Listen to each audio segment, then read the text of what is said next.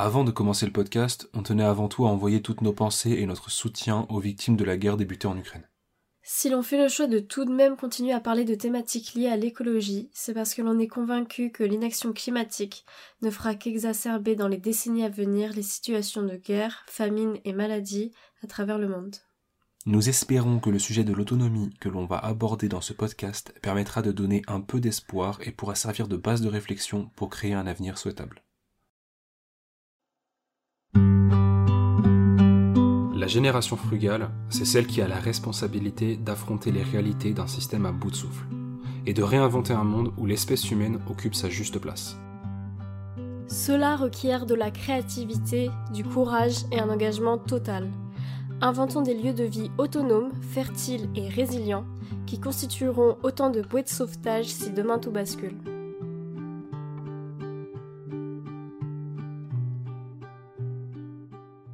Bonjour Anne Salut Alexia.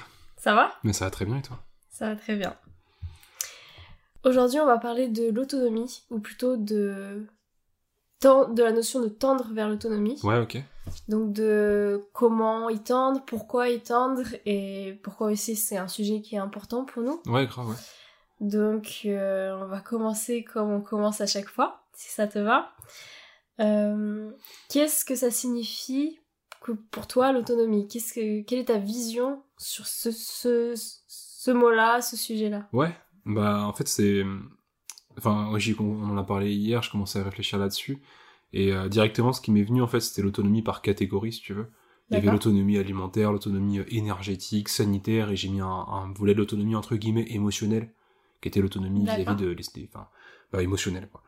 Et en fait cette euh, vision là elle a directement soulevé un, vieux truc qu'on avait vu en cours euh, et que pas mal de gens connaissent, c'est la, pyramide de Maslow, la pyramide des besoins. D'accord. Donc avec les différents niveaux de besoins, les besoins euh, physiologiques, qui sont la respiration, la faim, la soif, le sexe, tout ça, les besoins de sécurité, les besoins, d'appartenance, euh, les besoins d'estime et les besoins d'accomplissement. Mhm. Donc c'était, moi ça ça a soulevé cette image-là, et du coup la définition que j'en donnerais, si je suis très succinct, euh, c'est le fait d'arriver à satisfaire ces besoins-là, que j'ai parlé juste avant, euh, sans dépendre d'autres personnes et en ayant un maximum de liberté dans nos choix, euh, sachant que bon, c'est difficilement atteignable, par exemple l'autonomie alimentaire, ça supposerait, enfin moi j'imagine ça comme étant difficilement atteignable, parce que l'autonomie alimentaire c'est bah, produire soi-même ses légumes, mais ça veut aussi dire produire soi-même ses graines, ça veut dire être avoir possédé son sol, et ça veut dire quoi posséder son sol, enfin voilà, c'est des choses qui sont assez... donc il y, a de quoi en parler pendant pas mal de temps. Quoi. D'accord. Euh, et juste pour, euh, juste pour euh, résumer, du coup, comment tu définis l'autonomie par rapport à la pyramide? C'est juste que, en fait, du coup, de la, la pyramide est présente différents besoins. Eh ben, pour moi, l'autonomie, c'est le fait d'arriver à satisfaire ces besoins-là, sans avoir, sans dépendre d'autres personnes, donc il y a la notion de dépendance, et en ayant un max de liberté dans les choix qu'on fait pour satisfaire ces besoins-là. Donc sans dépendance d'autres personnes humaines. Ouais. Et juste, euh, ok, avec... Euh, avec l'écosystème, l'environnement, euh, enfin voilà quoi. Ce qui est là autour de nous, on va dire naturellement, mais... c'est marrant, je la vois pas du tout comme ça, l'autonomie. Ok, bah toi du coup, justement, tu la vois comment? Alors moi, pour le coup, j'ai plus, comment dire, je suis quand même... Comme à chaque fois, j'ai l'impression, je pars plutôt de comment je voyais l'autonomie avant et comment je la vois de plus en plus maintenant. Ouais. Enfin, l'évolution en gros de ma vision de l'autonomie. Et c'est vrai que quand j'en avais pas, quand j'avais pas vraiment approfondi le sujet, je voyais surtout l'autonomie comme, euh, bah, j'associe énormément à, au survivalisme et au mouvement euh, du coup plutôt d'extrême droite euh, de, des États-Unis. Ouais. Et j'imaginais quelqu'un armé jusqu'aux dents, tu vois, et et voilà, j'associais vraiment ça à, à ça. Et et du coup, je l'associais aussi pas mal à, à un mouvement assez égoïste. À un repli sur soi et, et, à une vie en autarcie. Ouais, ok. Et, euh, et ça, ça, ma vision de ça a, quand même pas mal bougé en vrai. Parce que euh, donc maintenant je vois ça comme quand même quelque chose d'extrêmement important que de, de rechercher l'autonomie, que de d'y tendre. Mm-hmm. Et, euh, et je considère ça plutôt assez, enfin je considère ça essentiel euh, pour plein de choses, euh, pour l'écologie notamment et pour euh, pour la consommation locale et euh, donc la diminution des transports, euh, enfin pour, pour, pour pouvoir vivre aussi de, de ce qui ce qu'il y a dans l'environnement proche. je le vois aussi comme une forme de sécurité économique pour chacun et chacune. ça, ça, enfin, par exemple, dans les pays du Sud, ça arrive souvent que, que, que, que maintenant, des populations produisent en masse une forme de matière première et puis une pluralité, une polyculture, quoi. Mhm. Et, et, ils ont perdu cette autonomie-là de pouvoir avoir une sécurité au moins en termes de nourriture. Et donc je, voyais aussi, je vois aussi comme une sécurité économique, du coup, à ce niveau-là. Je vois comme un moyen de préserver la biodiversité. On a, je pense, déjà un peu parlé en podcast, mais aussi en vidéo sur Nature as a Teacher. Euh, la liste est longue, hein. je le vois comme un moyen aussi d'améliorer sa santé, de savoir euh, euh, qu'est-ce qui nous nourrit, prendre soin de soi, etc. comme une forme de militantisme, du coup, pour pour euh, désobéir, on va dire, aux, grandes entreprises qui, ont la main sur les semences. Ouais, ouais, puis on va en reparler plus tard. On va en reparler plus tard, il y en a plein. Et, euh, et juste pour finir aussi, comme un accomplissement personnel euh, et le développement de compétences qui sont pour moi nécessaires. Ok, grave, bah oui, de ouf. À la vie. Mais oui, très très longue liste. Non, mais c'est trop bien. J'ai hâte d'en parler. effectivement, tu vois de manière ultra complète, ça met un. Ça... Ouais, c'est trop trop bien, trop intéressant, c'est très complet.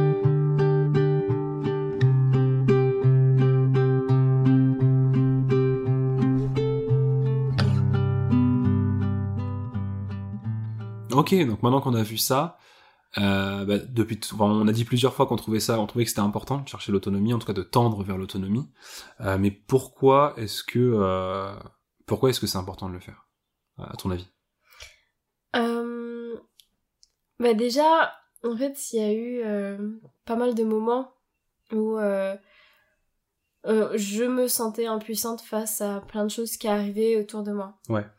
Donc euh, maintenant on a accès aux infos assez rapidement et, et donc on peut voir ce qui se passe dans plein de régions du monde et, euh, et même euh, à la porte à côté en vrai, mais mm. on, le sait plus. Ouais. Et, et on est au courant aussi des, des limites de beaucoup de choses, de beaucoup de systèmes aussi. Et c'est un petit exemple, et ça peut paraître ridicule pour plein de gens, mais, mais tu sais, au moment du premier confinement à Paris, euh, donc j'étais à Paris pendant le premier confinement. Et euh, il y avait plus de pâtes dans les rayons tu Ouais, mais ça, moi, même mais dans plein d'endroits en France. Hein. Moi, je suis dans une petite ville et pareil, hein, rayon, rayon pâtes et farine dévalisée.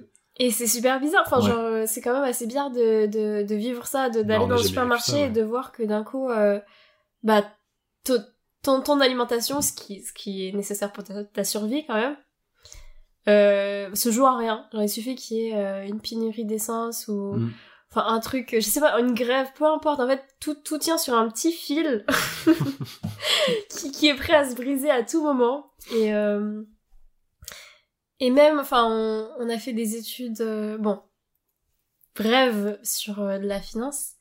Et, et on était, enfin, quand on nous enseignait en gros comment ça marchait, moi j'avais retenu aussi le côté bah ça tient à rien. Enfin pour certains on est déjà dans une bulle financière et... ouais c'est ça. Moi j'avais moi j'avais retenu que c'était un système qui tient sur la dépendance de des individus au système et des endettements notamment. Bah ouais, ouais c'est ça. Et pas sur euh, la volonté des gens à le faire perdurer.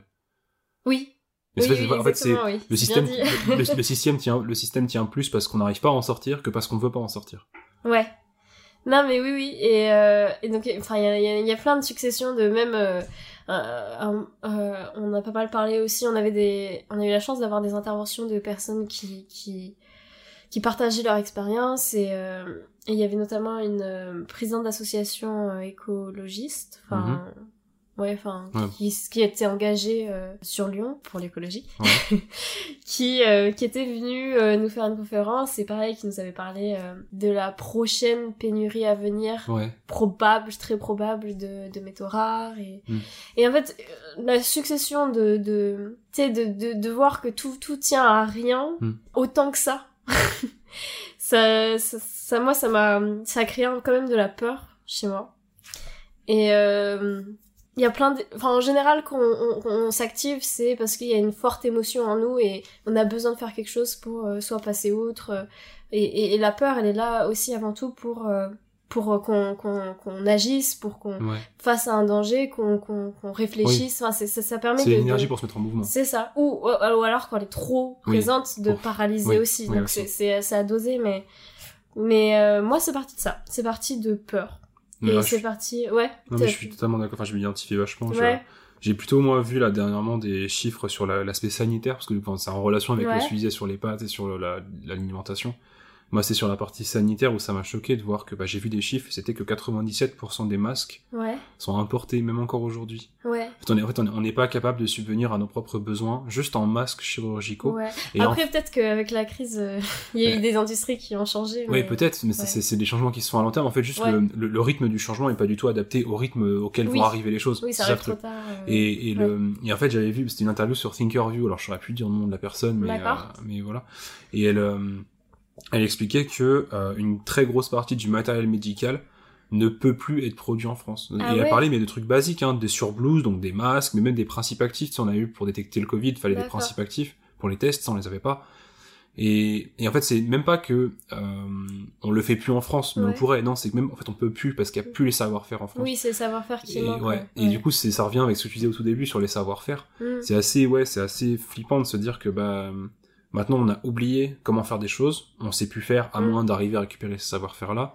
Et, euh, et donc c'est la démarche du coup d'aller vers l'autonomie, c'est ça consiste à récupérer ces savoir-faire. Et c'est la démarche aussi du coup assez directement tu sais qu'on a avec euh, notre chaîne euh, YouTube, c'est c'est de justement de pas savoir euh, faire pousser des légumes. On trouvait ça, enfin, on trouvait ça assez inquiétant en vrai. Mm.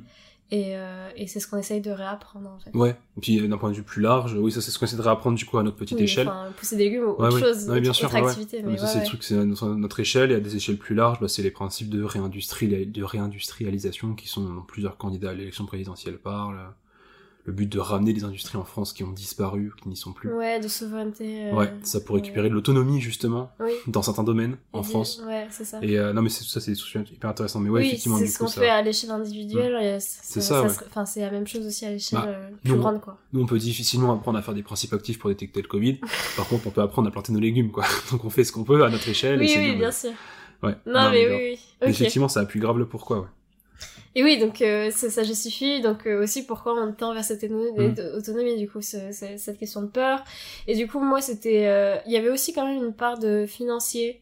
En fait, je, mm. donc ça fait que très récemment, en vrai, que je rentre dans la vie, on va dire adulte. Ouais, ouais, bah fois et tous que, les deux. ouais, tous les deux, et que qu'il y a cette question de enfin avant c'était ma famille qui prenait en charge mes besoins et ouais, on a eu cette et chance maintenant enfin on a eu cette chance là et et depuis quelques années maintenant, c'est c'est moi qui vais aller faire les courses, c'est moi qui, mm. qui vais dépenser pour le logement ou pour la enfin ouais pour euh, pour tout en fait, pour tous les tous les pour subvenir à tout ce que tu as besoin. Pour, pour, vivre au quotidien quoi et euh, et moi ça m'a permis de réaliser que euh,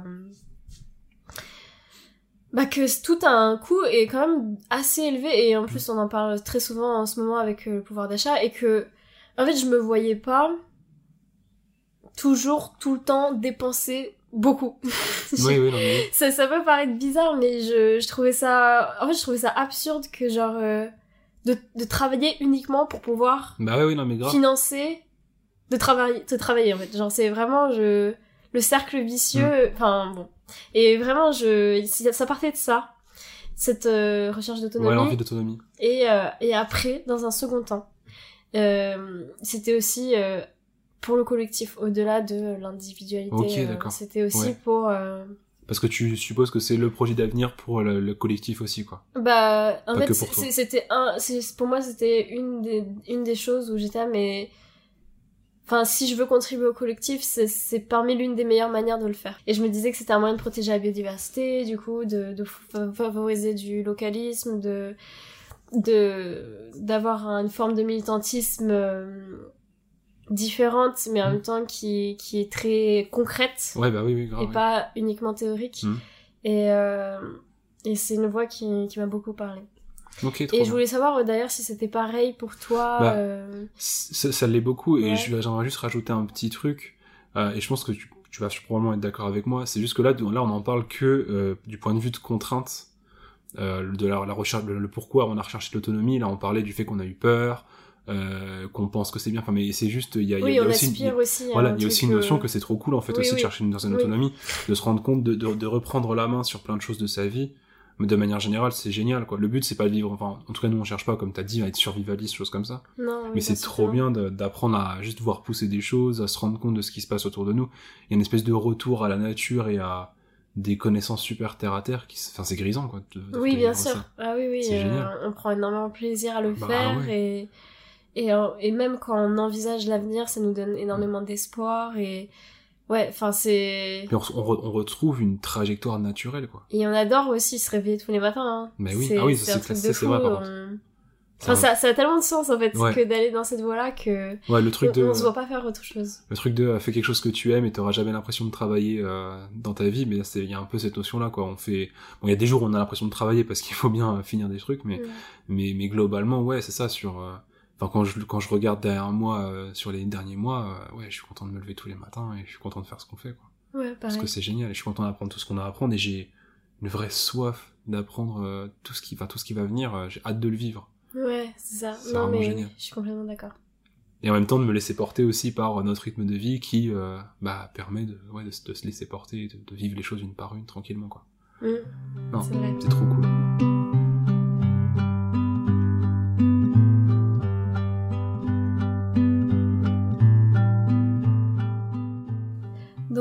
A un peu expliqué pourquoi le sujet de l'autonomie était aussi important pour nous, Ouais. euh, je pense que c'est intéressant de parler comment on essaye de tendre vers euh, cette auto- autonomie-là. Et, euh, et voilà, du coup je te pose la question, toi, que- que- est-ce que tu as mis des outils, des, des... Quels sont les moyens un peu que tu as mis en place pour y tendre? Ouais, mais moi je pense que c'était la, la réalisation, enfin c'était un, un changement de, mind, de mindset au départ, Ouais. en fait, et la, la réalisation d'un petit truc. C'était que euh, bah, quand on était en école d'ingé, j'étais en alternance moi, donc j'avais un salaire. Pendant trois ans, c'est ça Ouais, pendant Ouais. trois ans, j'avais un salaire. Et euh, ce salaire, il a euh, augmenté au cours, de, au cours de ces trois ans parce que j'ai passé 21 ans et que la loi française précise que ça doit augmenter tout ça. D'accord, oui. Et, euh, et en fait, je me suis rendu compte que euh, bon, ce salaire, il me suffisait pour vivre en tant qu'étudiant, on va dire, Ouais, et euh, ce qui est déjà un luxe, ouais. déjà. Euh, et en fait, je me suis rendu compte que quel que soit ce salaire qui avait augmenté significativement, je, il me restait dans tous les cas rien à la fin du mois. Enfin, c'est-à-dire que sans faire attention, quand, quand je faisais attention, j'arrivais à économiser, Ouais. mais sans faire attention, naturellement, en fait, je dépensais tout mon salaire. Ouais, c'est ça. Genre, en fait, ton... même si c'était léger, ton niveau de vie augmentait Ouais, avec ton ça, voilà. salaire. Mon quoi. niveau- mon de niveau- vie comme on l'entend euh, avec Oui. les définitions Ouais, euh, voilà. économiques. Et, et ouais, c'est ça. Et, et le truc, c'est là, je me suis rendu compte bah, que c'était, euh, que c'était, enfin que pour moi en tout cas, c'était pas la bonne manière de, de gérer mon niveau de vie, Ouais. parce qu'en fait, Ça je, t'allait pas. euh, bah, je me retrouvais un peu esclave de, de mon compte en banque dans le sens où, euh, bah, en fait, mon niveau de vie dépensait directement de l'argent que j'avais à dépenser. Ouais. Et, et c'est pas quelque chose que je voulais du tout parce que c'est pas ça pour moi un indicateur de, de, de, de niveau de, réussite, de niveau de vie, de réussite, de bien-être. Ouais. Normalement, mon indicateur de bien-être, je veux que ce soit mon bonheur, je veux que ce soit est-ce que je suis content de me lever le matin, de faire ce que je fais? C'est pas le- la quantité d'argent que tu dépenses par mois. la quantité d'argent que j'engrange et que je dépense, tu vois. Ouais, ouais.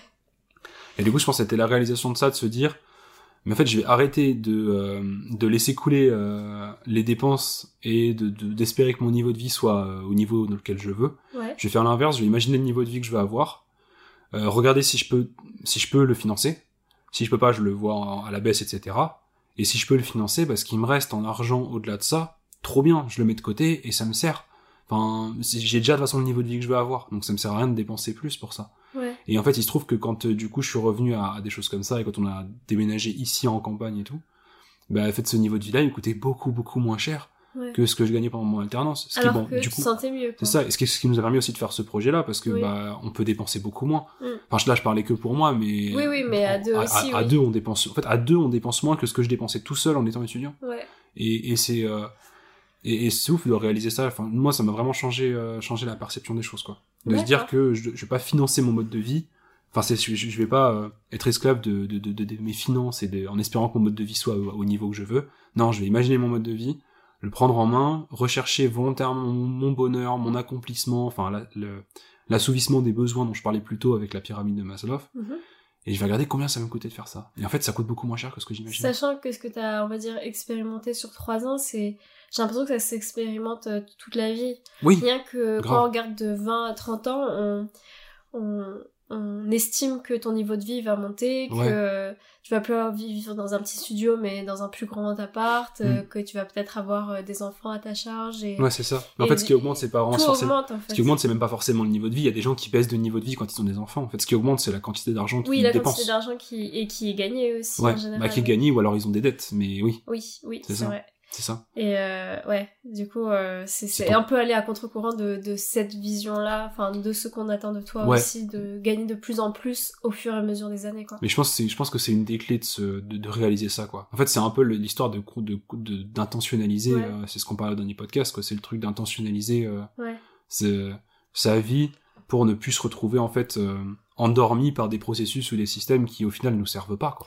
Et en gros, en fait, ce que tu disais aussi indirectement, c'est que c'est libérateur euh, de, de plus euh, bah, se soucier euh, tout le temps de ça. Mais c'est libérateur parce que moi, je considère que mon niveau de vie, bon, tu me dis si t'es d'accord avec mhm. moi, mais je considère que notre niveau de vie, il a augmenté énormément. Bah, quand on prend des indicateurs différents, oui quand on dit, quand on pense à. Mais les indicateurs de bon sens. Moi, moi, rien que ma, ma santé physique, tu vois, elle a augmenté depuis qu'on est là. Mais moi aussi, et, et, même, en fait, mais sauf que ça, c'est des indicateurs de bon sens. Au final, la santé, le bonheur, est-ce qu'on est content de se lever le matin? Enfin, je veux dire, personne peut juger du fait que c'est un indicateur qui est moins bon que l'argent qu'on gagne, quoi. Ouais. Et, et pourtant, bah, l'argent qu'on gagne, c'est un indicateur, bah, c'est l'indicateur des pays, hein, la croissance, c'est globalement ça, hein, enfin, c'est le capital, c'est pas que de l'argent, mais c'est ça, quoi. Et du coup, euh, bah ouais non c'est changer un peu de paradigme quels sont nos indicateurs de, de, de, réussite de bonheur de bon, on peut mettre plein de mots là-dessus. Ouais. pour en tout cas pour décrire notre niveau de vie. Ouais. et à partir de là bon bah l'argent ça devient un moyen et plus une fin en soi. Et un peu du coup dans la lignée euh, de ce que tu dis de tout ce qui est frugalité du coup c'est aussi frugalité euh, j'avoue que c'est génération frugale. le titre du podcast. Il y a le le côté euh, bah, minimalisme aussi. Enfin il y a un grand mouvement de minimalisme enfin que j'ai l'impression de plus en plus qui qui est présent. Il y a, il y a ce côté euh, moins consommé, mais mieux mm. consommé.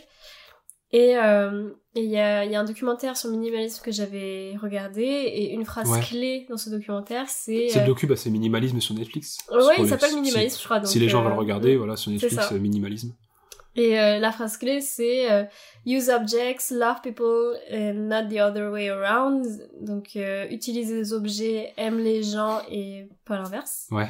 Et ça m'a énormément parlé. J'avoue que c'est puissant. Et oui, et c'est dans cette lignée-là. Enfin, c'est de ouais. Enfin, ça sert à rien de toujours chercher plus. En fait, on quand on essaye de chercher plus, en général, on cherche autre chose. On cherche pas l'objet. En réalité, on peut chercher, je sais pas, euh, du pouvoir ou de, ou de l'argent. Enfin, du un statut. J'en sais rien. Enfin, c'est mais c'est ou de souvent de d'ailleurs de l'attention ou de, de l'amour de l'affection enfin c'est mhm. souvent ça qu'on cherche en vrai en réalité derrière euh, derrière cette recherche infinie mhm. parfois de d'objets mhm.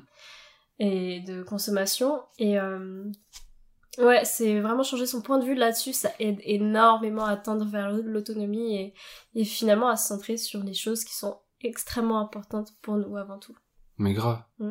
Non mais grave. C'est en fait c'est fou parce que tu vois, bah là la phrase que t'as dit en fait, elle est à la fois, enfin moi je la trouve à la fois un peu puissante et à la fois c'est du bon sens. Ouais c'est ça. C'est vrai c'est le niveau zéro du bon sens, c'est simple et on peut que y adhérer quasiment. Ouais. Et alors que euh, bah c'est pas du tout ce qu'on nous pousse à faire. Non. C'est pas fort, enfin c'est pas du tout ce qu'on nous pousse à faire. Non. Donc c'est c'est vraiment ouais c'est vraiment puissant quoi. L'argent ça se mange pas.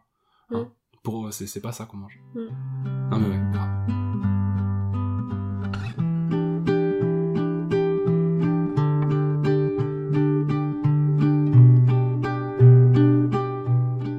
puisqu'on parle d'autonomie, un point moi que j'ai enfin que j'ai vu et qui m'a pas mal frappé euh, parce qu'en fait ça coché énormément de cases dont on a déjà parlé, c'était la notion de euh, changer de paradigme, de passer de consommateur ou consommatrice à producteur ou productrice des choses. Donc moi ça m'a parlé parce que euh, déjà il y avait une forte il y avait, il y avait il parle, ça parlait beaucoup de notion de dépendance. Le fait que quand on se voit comme un consommateur ou une consommatrice, au final on est dépendant ou dépendante du bah, des choses qu'on nous apporte en fait. Mm. Si, si, si, si on nous fournit plus euh, les, les, différentes choses dans lesquelles qu'on consomme, bah, on, on, peut plus en fait subvenir à nos besoins. Mm. Alors qu'en fait, si on est producteur ou productrice, on va naturellement se, euh, en fait, on va arrêter ou juste moins consommer pour satisfaire nos besoins, mais produire nous-mêmes l'environnement pour y arriver. Je pense par exemple, un exemple tout bête, c'est euh, au niveau de la nourriture. Mm-hmm. une personne qui va aller au supermarché euh, consommer de la nourriture, euh, bah, elle est dépendante euh, du, bah, de toute la chaîne, de toute la toute la chaîne qui fait que la nourriture arrive jusque sur, sur les étals du supermarché. Dépendante aussi du climat parce que du coup, bah, le, le faut que les légumes poussent. Dépendant de tout le système, euh, il y a de quoi dire sur les semences et choses comme ça. Alors, on est dépendant de beaucoup beaucoup d'étapes. Alors que si on se dit qu'on va... Il y a beaucoup de personnes en plus dans ces étapes Il y a énormément de personnes dans ces étapes-là, et c'est, comme tu l'as dit au début, c'est assez précaire. S'il y a des... C'est-à-dire qu'il y a, il y a des... qu'il y a un truc qui pète. Ouais, ça. Si là, on le voit avec euh, l'Ukraine, euh, si ils sont, ils sont très gros producteurs de blé, bah ça, maintenant les gens ont un peu peur parce qu'ils disent, bah non, mais ça, ça poser des problèmes au niveau du blé. Ouais, rien que c'est le pétrole aussi. Ouais, sur le pétrole aussi, les, derniers, les derniers jours, on a vu une, de grandes queues de voitures euh, aller chercher du pétrole parce qu'il y avait commencé à avoir une petite panique à ce niveau-là. C'est ça, et du coup, on se retrouve à être. Euh, bah, à générer du stress très rapidement, juste parce qu'on n'est pas euh, producteuriste. On a la main sur rien. Ouais, on a la main, on n'a pas la main dessus. Et notre, notre propre survie dépend de, de mm. choses dont, on ne peut pas du tout contrôler. Ouais, c'est ça. Mais à un point où ça devient euh, Enfin, absurde en fait. Oui, Parce qu'on pourrait avoir un peu plus déjà la main. Ah ouais, on pourrait un peu plus Assez avoir la facilement main, en plus. Bah, sur, sur pas mal de choses. Et je, parlais du coup de l'exemple de l'autonomie alimentaire, mm. qui est un exemple qui est, qui est, un peu parlant parce que je pense que tout le monde a une vision à peu près de ce que ça pourrait être l'autonomie alimentaire. Ouais. Et c'est vraiment le truc que, bah, dans, dans, ce que j'ai dit par rapport à toutes les contraintes, par rapport à euh, le, euh, aller chercher sa nourriture dans un supermarché, bah, si on produit soi-même sa nourriture, alors l'autonomie ça veut dire on produit soi-même ses semences, on sème sa nourriture, Enfin, on sème euh, ces légumes, etc. Mm. On les fait pousser, on les gère, on les récolte, on les cuisine et on les mange. Quoi. C'est, vraiment toute la chaîne de A, à Z.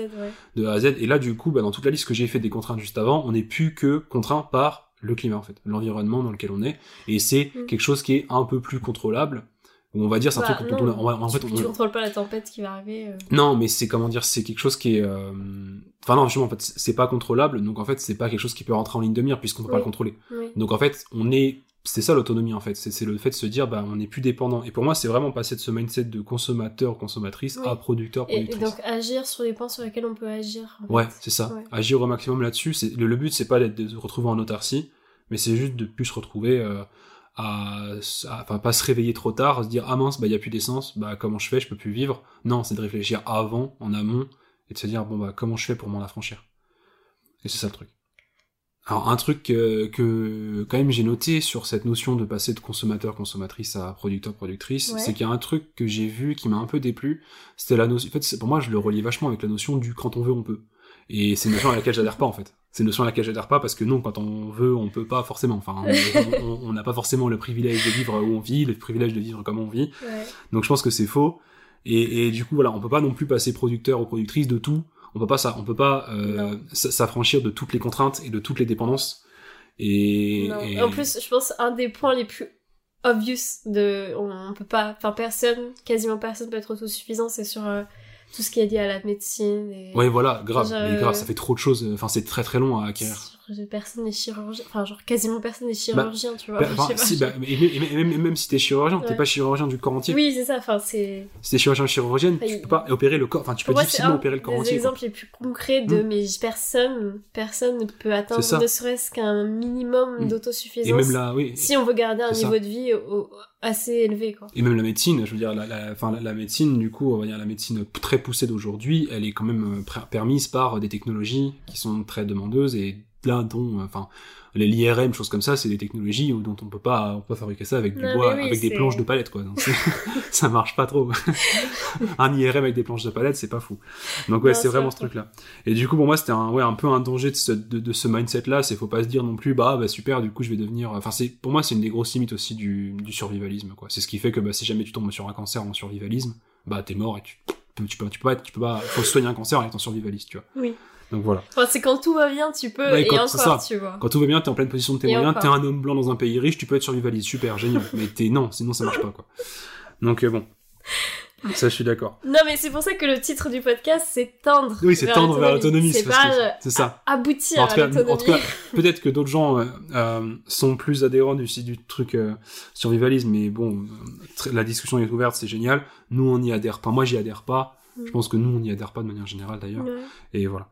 Une euh, aussi une euh, limite de ce truc-là de consommateuris à producteuris, pour moi, et je pense que peut-être du coup on va passer sur, euh, sur une partie euh, que, dont tu voulais parler, c'était la notion que bah, c'est beaucoup plus difficile avec ce mindset-là de satisfaire des besoins, euh, on va dire, sociaux, entre guillemets, donc des besoins qui sont liés aux autres. On va pas se dire qu'on va produire des amis, euh, c'est pas comme ça, ou produire des connaissances. Ouais, surtout que en plus, euh, si on regarde euh, l'histoire de l'humanité, attention, pas n'importe quelle histoire. ah non, mais attention. la raison principale quand même de notre développement, c'était avant tout la solidarité, l'entraide, les échanges. Ouais, grave, mais oui, de ouf. Et c'est avoir su développer ça qui fait que maintenant on est bah du coup l'espèce la plus puissante mhm. et la plus destructrice aussi. Ouais. Et, ça, c'est dans, c'est trucs c'est développé dans, dans Sapiens, notamment. c'est là-dessus qu'on C'est génial. Lisez, lisez. Ouais. Lisez-le. recommande. ouais, qu'on vous recommande, c'est génial. Mais même dans un documentaire, alors je sais plus lequel, euh, ça parlait des singes, et euh, je sais plus quel singe, mais euh, il y avait, euh, il y avait euh, une espèce qui, qui, qui pouvait faire confiance, on va dire, à un groupe maximum d'une dizaine de singes. Oui. Et pas plus que ça.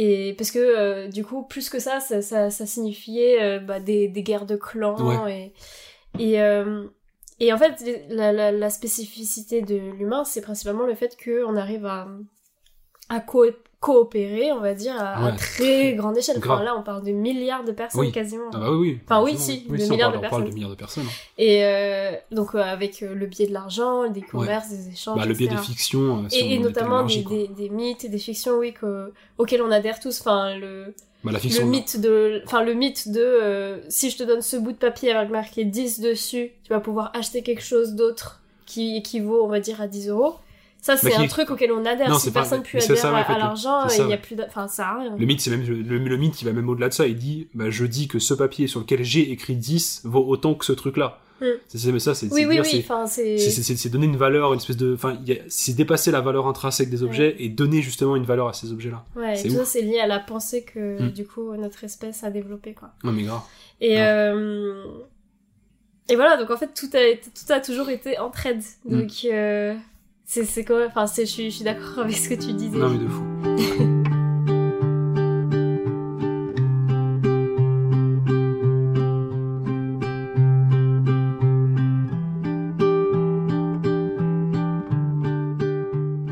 Pour finir sur ce sujet de l'autonomie, euh, on voulait aborder le sujet de l'autonomie en tant qu'engagement collectif, même si ça peut paraître assez contradictoire. Bah oui, au final. Mm.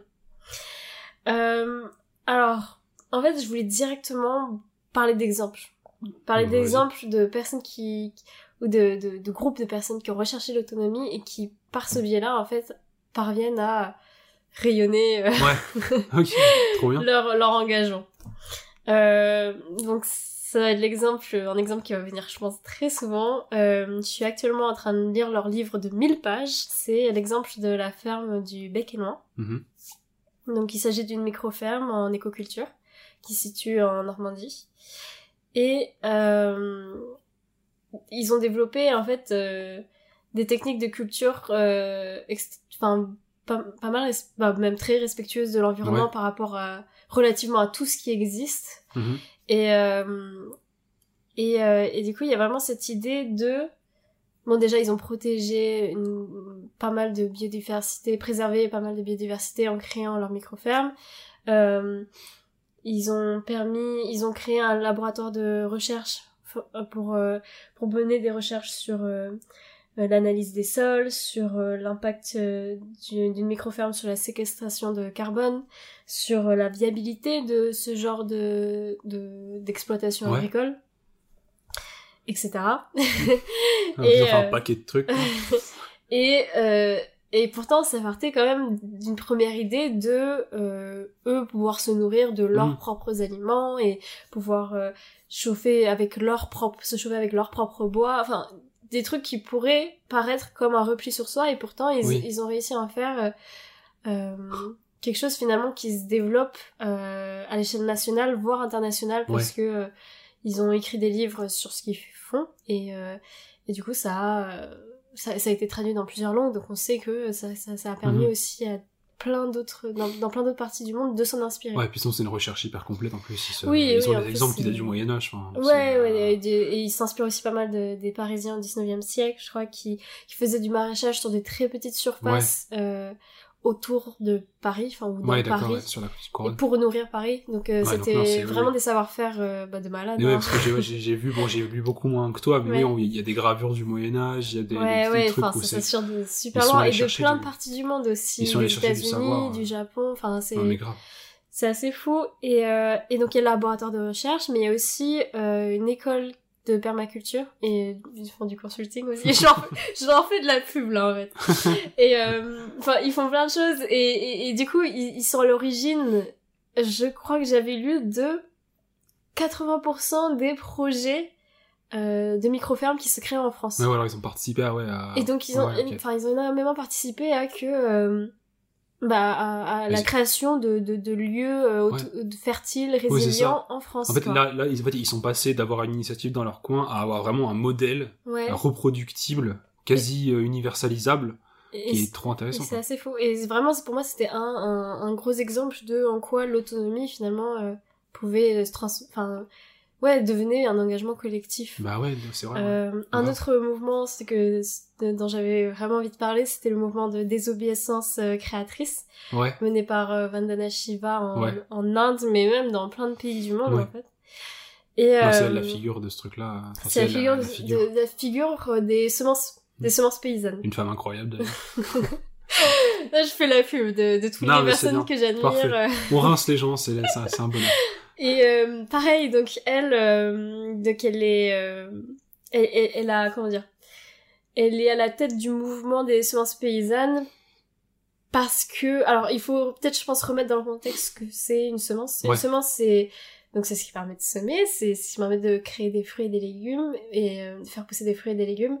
Et actuellement, il y a cinq grands groupes qui ont la main sur ces semences-là, mm-hmm. dont Monsanto qui est la plus connue, je crois et euh, qui font, euh, qui ont déjà, qui ont établi un catalogue des semences qu'on peut euh, utiliser et commercialiser et en plus de ça qui font des semences euh, je sais pas si ça se dit mais obsolescentes euh, programmées bah, ça, ouais, ça en fait le, le, le, légume qui va, fertiles quoi. le, légume qui va pousser à partir de cette semence là sera stérile en ouais, fait. on pourra pour qu'on puisse acheter à nouveau euh... pour qu'on doive acheter pour qu'on doive acheter, doive acheter à nouveau des semences en fait. C'est un cercle vicieux quoi. Et ouais et, et c'est assez fou quoi. c'est vraiment une privatisation de la de la nourriture. Mais, mais tu me dis si je me trompe mais du coup c'est que ce catalogue de semences en fait c'est qu'en plus euh, aujourd'hui pour produire euh, dans une exploitation agricole, on mm. doit prendre dans ce catalogue-là, en fait. On peut même pas faire autrement. Non. On doit prendre là-dedans. Ouais.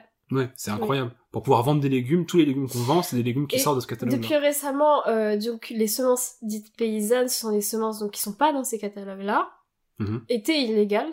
Et, et, les, enfin les, les semer c'était illégal. Maintenant, les semer, enfin et leur vente les vendre, ouais, est illégale. Sauf que tu peux pas commercialiser. En France, actuellement, tu peux pas encore commercialiser avec ce genre de semences. On peut pas commercialiser les légumes qui sortent de cette production. De ces semences paysannes. Ok, d'accord. Et, d'où le, nom de mouvement de désobéissance créatrice. Oui, parce que ça reste illégal. C'est contre la loi, quoi. Mhm.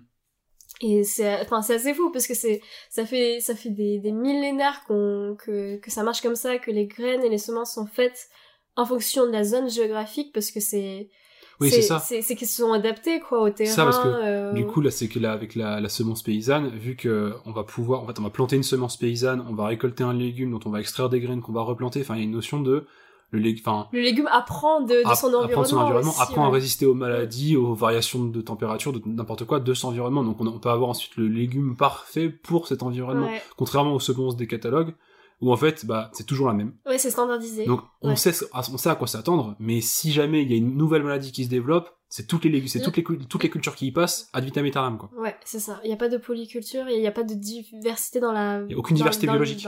Ouais, c'est Il y a aucune diversité biologique. Et c'est super, bah c'est pas résilient, ouais. c'est comme si on créait que des êtres on crée des, êtres humains sur le même modèle et on se rend compte 15 ans plus tard qu'ils ont tous le cancer, bah c'est mort, terminé. Ouais, ouais, c'est ça, c'est vraiment ça et euh... Bref, c'est. Mais non, c'est assez, c'est assez fou en fait. Et c'est assez fou aussi que ce soit pas assez médiatisé à mon goût parce que genre je l'ai appris que récemment alors que ça fait longtemps que. Enfin, ça fait maintenant plusieurs années que je m'intéresse euh, au sujet de résilience et d'écologie. C'est une très très grosse industrie et je pense qu'il n'y a pas mm. vraiment d'intérêt à ce que. Euh, non plus euh, ce soit oui et, oui puis il y a énormément de lobbies d'ailleurs qui, qui Oui. sont derrière cette méconnaissance aussi du sujet ça c'est sûr c'est évident qu'il n'y a aucun intérêt à ce que ce soit super connu parce que ça Ouais. indignerait n'importe qui Mm. Et euh, et voilà et donc euh, elle enfin donc euh, elle et du coup le mouvement qu'elle a créé c'est pour moi un, un bon exemple de en quoi rechercher l'autonomie euh, permet de, de s'engager. Parce que par exemple je- donc c'était les les femmes en au nord de l'Inde je crois. Je vais je vais juste vérifier dans le livre oui voilà c'est les femmes du nord de l'Inde avaient plus accès à un moment à l'huile de moutarde alors que c'était une huile qu'elles utilisaient tous les jours Ouais. pour tout. Et euh, parce que euh, des, des, des lobbies avaient pas mal poussé pour qu'il y ait une sorte de maladie euh, qui, qui, qui soit créée à partir de cette huile-là et du coup ça, ça a été rendu illégal d'un coup sans, d'accord sans on va dire grosse euh, polémique réelle. Et, euh, et, et c'était au même moment euh, que l'introduction de l'huile de soja euh, dans cette zone-là géographique. Mhm. Et, euh, et où d'un coup, euh, de grosses entreprises sont arrivées pour, euh, Ouais. pour leur demander de créer de l'huile de soja. Quoi. ouais, huile de soja créée à partir il de y avait quand semences même une grosse quoi coïncidence, euh, voilà, qui, Oui. qui était euh, et, et en plus on a su après que oui c'était l'huile de moutarde, elle est très bien, c'est juste que quelqu'un allait mettre euh, un truc qui allait euh, provoquer des, des, des maladies et du coup, euh, enfin bref, c'est c'est vraiment genre le truc tiré d'un film quoi. C'est l'espionnage et c'est euh, et du coup elle était à- sabotage Ouais, dans le livre, elle explique qu'elle était à l'o- à l'origine du mouvement de euh, bah, d'aller voir ces femmes-là et de leur dire allez, allez faire pousser vo- votre, votre huile de moutarde comme vous l'avez toujours fait. Mhm. Donc désobéissez à ce qui vous est demandé. Et ça a marché. Maintenant, elles peuvent euh, consommer euh, de l'huile de moutarde et comme ça, ça a toujours été le donc cas. elles ont réussi à gagner face aux Ouais, législations et, à- et, aux donc- pressions et- donc ça, c'est euh, parce que justement, euh, elles, elles ont poussé cette, cette autonomie qu'elles avaient, cette indépendance qu'elles avaient euh, Oui. vis-à-vis de ce vis-à-vis des semences, qu'elles ont réussi à faire en sorte que... Enfin, il y avait un début de mouvement de, ok, on peut pas juste imposer des graines euh, pas ouf, Ouais, des ouais, ça, en fait on a voulu les rendre dépendantes euh, Ouais, d'une industrie ou en tout cas de, de quelque chose qui, euh, bon, par hasard était fourni par une entreprise bien gentille, mais en fait elles ont lutté pour leur pour leur, euh, pour leur pour leur indépendance et, pour leur autonomie. et trop ouais, bien. pour leur autonomie. Et c'est des très beaux exemples, je trouve, euh, bah, d'autonomie, en fait. Ok. Et euh, bah, alors après, euh, c'est très dur. J'a- J'avais pensé à un autre exemple, mais c'est très dur de le mettre euh, au même niveau parce que ça a rien à voir. Mais je voulais parler de nous. je voulais juste dire que nous, d'une certaine manière, en fait, euh, on fait des trucs pour nous. Enfin, on, on fait le potager, on le fait principalement bah, pour qu'on puisse le consommer, pour qu'on puisse euh, puis cuisiner avec. euh, quand on apprend à bricoler, on bricole des trucs pour dans, dans la maison dans laquelle on habite. Mm. Mais euh, ce qu'on recherche aussi, c'est qu'en le partageant sur les réseaux sociaux, avec le podcast, avec euh, la chaîne YouTube, Instagram, euh, il y a quand même cette idée de on... notre motivation en, en réalité, et on l'a dit dès le début, c'est qu'on voulait que d'autres gens fassent de même en fait. Mhm. Euh, Enfin que à leur manière bien entendu, mais qui est quand même ce mouvement de un peu plus fort de retour retour à la terre et, euh, Ouais. et voilà et donc euh, pareil on il y avait un peu cette logique là en fait dans notre chaîne je suis grave d'accord. Je pourrais même rajouter que euh, nous, pour, enfin, pour moi, la recherche de l'autonomie, enfin, comment dire, la, une vie d'avant, c'était, on sous-traitait beaucoup notre bonheur. C'est-à-dire qu'on sous-traitait notre bonheur à Ouais. la personne qui nous versait un salaire, à la personne qui nous permettait de vivre chez elle. À la, per- en fait, on sous-traitait notre, bon- notre bonheur pour plein de choses, à Ouais. aller au restaurant. même aller au restaurant tu vois genre Voilà. euh, je comptais sur cette personne Mm. qu'elle puisse euh, cuisiner telle chose. Ouais, c'est ça. parce que sinon euh, je serais pas bien dans la journée au moins là Ouais. ça me permet d'avoir Voilà, c'est Enfin- ça. Et, et du coup, on sous-traitait vachement. Et j'ai l'impression, alors on n'est pas au bout du chemin, et on sera peut-être jamais au bout du non chemin, on et tant jamais mieux. au bout du chemin Et je me rends pas compte aussi de tous les privilèges qu'on a qui nous permettent de faire ça. oui Mais c'est sûr que aujourd'hui, on sous-traite beaucoup moins notre bonheur. On sait justement beaucoup plus, on est beaucoup moins dépendant et dépendante euh, pour notre bien-être, juste notre bien-être et notre Ouais. santé mentale et physique, t'en parlais, Ouais. les deux. Et ça, c'est un, c'est génial. C'est vraiment, Ouais. et c'est, c'est la recherche, je pense que c'est la recherche d'autonomie qui Mm. nous a permis d'aller, euh, d'aller vers ça. Mm. Et c'est ça, ça qui va nous permettre de continuer, je pense je aussi. pense aussi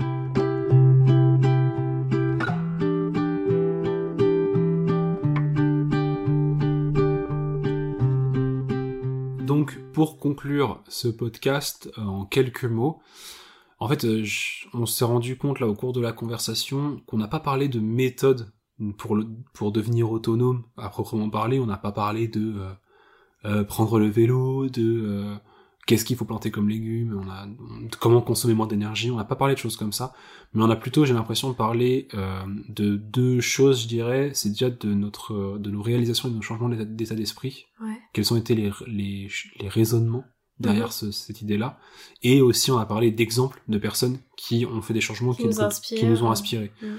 Et je pense que bah, c'est intéressant de réaliser ça, de, de se dire que en fait ça commence par ça aussi la recherche d'autonomie. Ça commence par se rendre compte de ce qui existe et de ce qui nous motive pour nous mettre en mouvement. Et bah nous, c'est ce qui nous a motivés initialement, c'est ce qui continue à nous motiver aujourd'hui, hein, notamment avec tous les exemples que tu as cités. Et, et ouais, je pense que ça peut être ça la conclusion du truc, c'est que bah c'est c'est cool. Enfin, il faut réaliser ces choses-là pour se mettre en mouvement. C'est pas le tout de se dire je vais prendre le vélo, c'est de se dire pourquoi je vais prendre le vélo. Ouais. Et je pense que ça peut être intéressant de faire tout ça. Je suis d'accord. Trop bien. Bon, bah, en tout cas, merci beaucoup de nous avoir écoutés. Merci beaucoup, Alexia. Bah, merci à toi. Pour cette super discussion. C'était génial. Euh, n'hésitez pas à nous suivre sur Instagram, sur nos réseaux et sur YouTube. Hein, c'est Nature as a Teacher. Euh, vous pouvez retrouver tout ça dans la description du podcast. Mhm. Et puis, on vous, on vous dit à la prochaine pour un prochain épisode de Génération Frugale. Au revoir. Au revoir.